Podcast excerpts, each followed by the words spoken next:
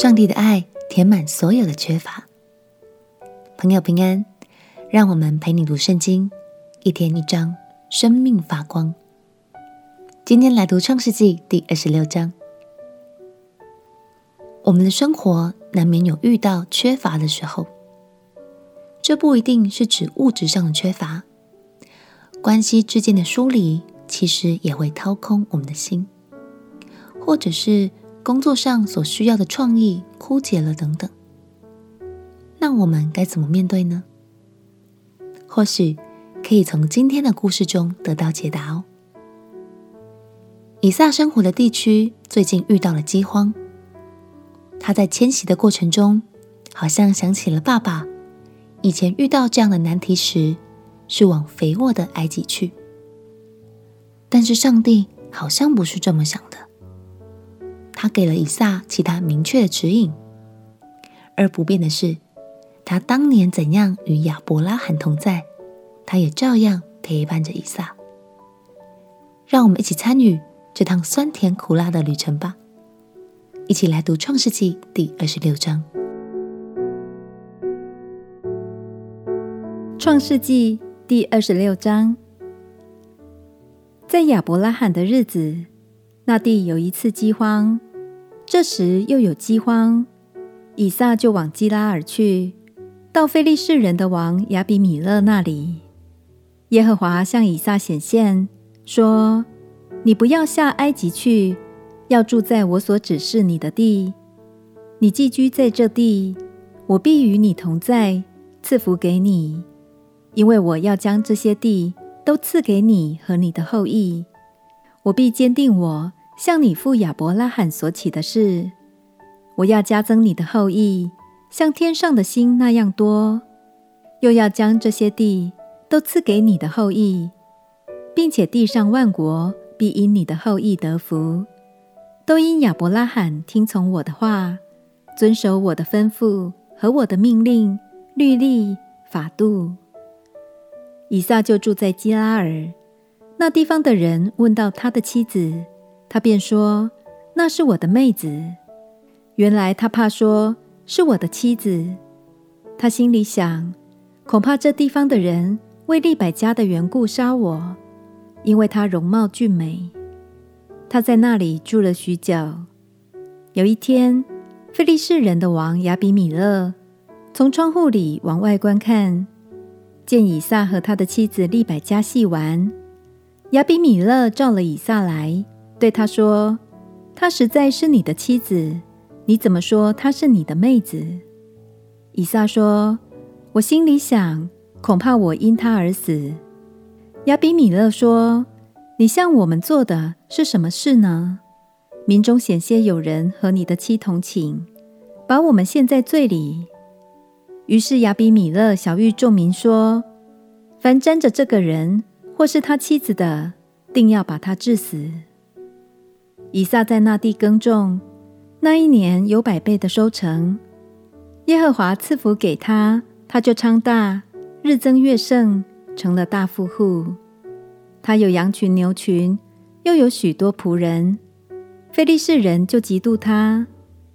当他父亲亚伯拉罕在世的日子，他父亲的仆人所挖的井，菲利士人全都塞住，填满了土。亚比米勒对以撒说：“你离开我们去吧，因为你比我们强盛得多。”以撒就离开那里，在基拉尔谷支搭帐篷，住在那里。当他父亲亚伯拉罕在世之日所挖的水井，因非利士人在亚伯拉罕死后塞住了，以撒就重新挖出来，仍照他父亲所叫的叫那些井的名字。以撒的仆人在谷中挖井，便得了一口活水井。基拉尔的牧人与以撒的牧人争竞，说：“这水是我们的。”以撒就给那井起名叫埃瑟。就是相争的意思，因为他们和他相争。以撒的仆人又挖了一口井，他们又为这井争竞，因此以撒给这井起名叫西提拿，就是为敌的意思。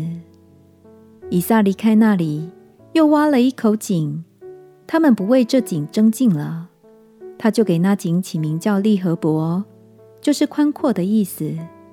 他说：“耶和华现在给我们宽阔之地，我们必在这地昌盛。”以撒从那里上别是巴去。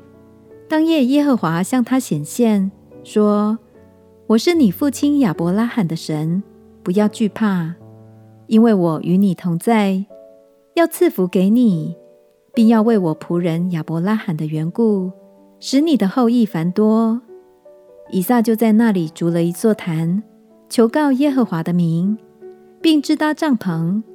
他的仆人便在那里挖了一口井。亚比米勒同他的朋友雅户萨和他的军长非各从基拉耳来见以撒。以撒对他们说：“你们既然恨我，打发我走了，为什么到我这里来呢？”他们说：“我们明明的看见耶和华与你同在，便说：不如我们两下彼此起誓，彼此立约，使你不害我们，正如我们未曾害你，一味的厚待你。”并且打发你平平安安的走，你是蒙耶和华赐福的了。以撒就为他们设摆筵席，他们便吃了喝了。他们清早起来，彼此起誓。以撒打发他们走，他们就平平安安的离开他走了。那一天，以撒的仆人来，将挖井的事告诉他说：“我们得了水了。”他就给那井起名叫示巴，因此那城叫做别是巴，直到今日。以扫四十岁的时候，娶了赫人比利的女儿尤迪，与赫人以伦的女儿巴实抹为妻。他们常使以撒和利百加心里愁烦。感谢神，他使我们在荒年有百倍的收成。甚至还挖到了极为珍贵的活泉水井，你发现了吗？原来蒙福有一个很大的秘诀，就是在任何的缺乏中，让神来掌握我们的方向盘。亲爱的朋友，如果你也正在经历一段不容易的过程，不妨来向神祷告，相信神会亲自引导你前进，也已经为你有所预备了。我们一起来祷告，亲爱的耶稣，当我缺乏的时候，求你指引我，让我能经历从你而来的丰盛。祷告奉耶稣基督的圣名祈求，阿门。陪你读圣经，我们明天见。耶稣爱你，我也爱你。